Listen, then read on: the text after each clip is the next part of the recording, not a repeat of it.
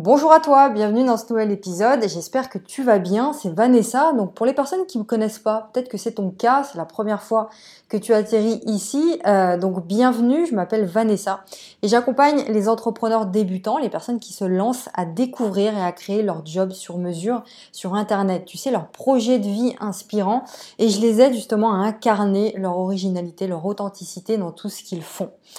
Voilà, donc le but de ce podcast-là, ça va être de répondre à une question qu'on m'a posé la semaine dernière sur Instagram. Donc tu le sais peut-être que chaque semaine, tous les mardis, je demande à mon audience, aux personnes qui me suivent sur Internet, de me poser l'ensemble de leurs questions. Ils rencontrent peut-être un problème dans leur projet ou autre, et je leur demande de me poser ces questions-là pour que je puisse y répondre dans les podcasts et dans les vidéos. Alors d'ailleurs, si tu n'es toujours pas euh, abonné à mon Instagram, je t'invite à aller le faire maintenant.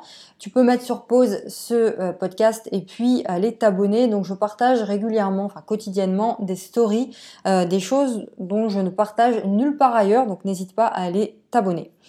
Alors, je vais répondre à une question qui est, euh, voilà, j'ai tout un tas d'idées de création d'entreprise pour créer mon, entreprise sur Internet, mais par contre, j'ai l'impression que je dois créer des choses innovantes, que je dois trouver une, idée innovante, tu vois, une idée originale, un concept qui n'existe nulle part ailleurs. Pour que je puisse gagner de l'argent, il faut que je fasse ça. Et je vais répondre à ça, est-ce qu'il faut, oui ou non, trouver une idée originale pour créer ton entreprise et vivre de ta passion? Alors généralement, lorsqu'on se lance dans l'entrepreneuriat, ben, on se dit qu'il faut trouver une idée originale. Tu vois, une idée qui ne se retrouve nulle part ailleurs, qui n'existe pas. Parce qu'on se dit finalement, comme ça, je suis sûr que je vais tout rafler sur mon passage, que je vais vraiment gagner beaucoup d'argent puisqu'il n'y a personne d'autre qui le fait. Et donc, j'ai envie de te dire ici que tu te trompes complètement si tu penses ça. Et je vais t'expliquer pour ça, pourquoi. Donc déjà, je reprends, hein, quand on se lance, encore une fois, on est tout nouveau, on débute dans l'entrepreneuriat, on se dit que vu, que c'est une idée originale, bah mon business va se voir. C'est-à-dire que ça fait un peu comme, tu vois, tu te balades et tu vois un pré et il y a euh, un troupeau de vaches. Et puis parmi le troupeau de vaches blanches et noires, il y a une vache qui sort du lot parce qu'elle est violette, tu vois. Impossible de ne pas la voir, tu la rates pas. Elle est violette et donc tu te dis que bah, ton, business c'est exactement la même chose. Que si tu crées quelque chose d'original, quelque chose de complètement différent, eh bien on va te voir beaucoup mieux que les autres. Sauf que ton business à toi, bah, c'est pas une vache. Tu vois, ça n'a rien à voir avec ça. Ça marche pas comme ça. Ce qui est signe d'une bonne idée, au contraire, de quelque chose qui peut durer, c'est justement l'inverse. C'est-à-dire que si dans ta thématique, sur ton marché, tu vois qu'il existe déjà des concurrents, c'est une bonne chose. Si tu vois qu'il y a déjà des personnes qui font la même chose que ce que tu veux lancer, c'est une bonne chose. Ça signifie que le marché est mûr, que le marché est mature et qu'il existe surtout des clients, des personnes qui achètent des produits et des services sur ce marché-là. Donc il y a des gens qui allouent une partie de leur budget mensuellement ou annuellement à acheter ces produits sur ce marché-là ou des services sur ce marché-là. Donc c'est euh, un signe de bonne santé sur ce marché-là. Tu vois? Donc c'est vraiment l'inverse de euh, la, la, comment, la, fausse bonne, la fausse idée de croire qu'il faut trouver un truc original. En plus, j'ai remarqué qu'il n'y a pas vraiment, ça n'existe pas vraiment une idée originale. On croit toujours qu'on on peut avoir comme ça l'idée du siècle et tout, mais quoi qu'il arrive, il y a toujours quelqu'un qui a déjà pensé. Le plus souvent, c'est comme ça. Si tu as l'impression d'avoir trouvé une bonne idée, dis-toi qu'il y a toujours quelqu'un euh, peu importe où, quelque part dans le monde, qui a déjà pensé la même chose que toi. Sauf que cette personne, peut-être qu'elle a déjà testé l'idée et que ça n'a pas fonctionné parce que le marché n'était pas assez mûr pour le moment, n'était pas assez mature. Donc ce qui fait que tu vas créer justement une, entreprise qui va durer sur le long terme et qui va être profitable pour toi avec les mois et les années, bah c'est un trio de, de choses. C'est trois choses. Si tu veux, c'est une combinaison de trois choses. Écoute bien ce qui suit, c'est là où c'est vraiment super important. Tu dois identifier le problème que vivent tes clients idéaux, tes clients préférés, je préfère les appeler comme ça, et que tu sais résoudre toi personnellement. Donc, tu dois te connaître un minimum. C'est pour ça que j'insiste tous les jours sur l'importance du développement personnel, que pour moi, euh, on ne peut pas parler d'entrepreneuriat sans parler de développement personnel à un moment donné, tu vois. Euh, L'importance du développement personnel dans ta réussite. Le marketing, c'est très bien. Les stratégies, connaître les techniques, des astuces, des outils, c'est très bien.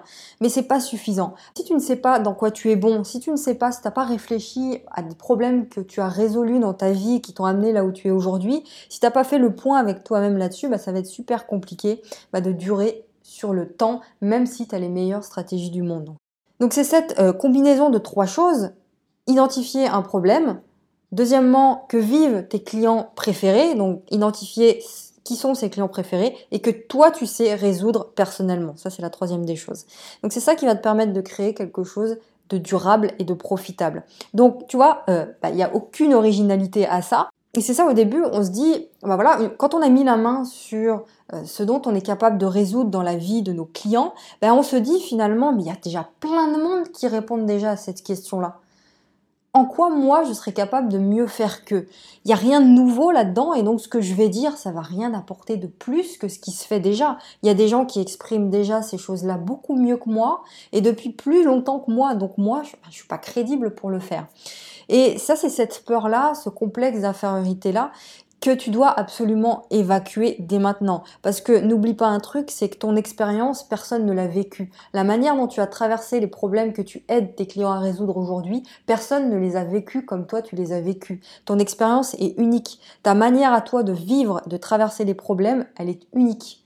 Donc, comment tu vas exprimer les choses, ce sera aussi unique. Donc ça, n'aie pas peur par rapport à ça. Il faut vraiment que tu euh, évacues automatiquement cette peur-là, c'est un truc qu'on travaille beaucoup, beaucoup, beaucoup en coaching régulièrement parce que c'est, voilà, c'est souvent le même problème qui revient. C'est voilà, j'ai pas cette crédibilité. Il y a des gens qui le font déjà mieux que moi. On s'en fiche. Il y a des personnes en face de toi, tes prospects, des clients idéaux, tes futurs clients qui en te voyant toi, va y avoir une résonance qu'il n'y a pas avec d'autres personnes. Donc c'est toi qui vont choisir, c'est toi qui vont écouter. Parce que tu vas peut-être dire un mot, tu vas avoir une attitude, une façon d'être, une façon de parler qui va les toucher toi et pas les autres, tu vois. Donc, élimine cette peur définitivement. Tu dois simplement apporter une solution à un obstacle vécu par tes clients et que toi tu sais résoudre. Voilà, donc j'espère qu'il n'y a pas une déception, que je suis pas en train de te décevoir parce que ça paraît simple effectivement, euh, et ça l'est d'ailleurs, c'est super simple. Et ne cherche pas à compliquer les choses à tout prix. Ne cherche pas à compliquer, laisse les choses simples telles qu'elles sont. Donc si cette combinaison-là est remplie de ces trois choses, un problème, client préféré que tu sais résoudre, bah ça fait pas tout évidemment, bah mais c'est la base de ton entreprise pour qu'elle dure sur les années. Ok? Donc à la question, faut-il trouver une idée innovante pour créer une entreprise rentable et vive de ta passion? Non. Si ton idée innovante, par contre, bah, permet justement de répondre à un problème précis rencontré par tes clients idéaux et que tu sais personnellement résoudre, ok. Mais sinon, c'est pas nécessaire, c'est pas le critère principal. Voilà, j'espère que cet épisode t'aura plu. N'hésite pas, si tu n'es toujours pas inscrit à mes contacts personnels, à t'inscrire. C'est le premier lien dans la description de la vidéo YouTube ou des plateformes de podcast selon là où tu es. Tu cliques, tu t'inscris et tu reçois un mail inspirant par jour pour t'aider justement à entreprendre, pour t'aider à te lancer. Tu t'inscris, c'est le premier lien dans la description. Et puis moi, je te retrouve demain pour une prochaine vidéo ou un prochain podcast. N'hésite pas, si tu as des questions aussi, à les mettre en commentaire et à me dire ce que tu en as pensé. Je te souhaite une bonne journée. À demain.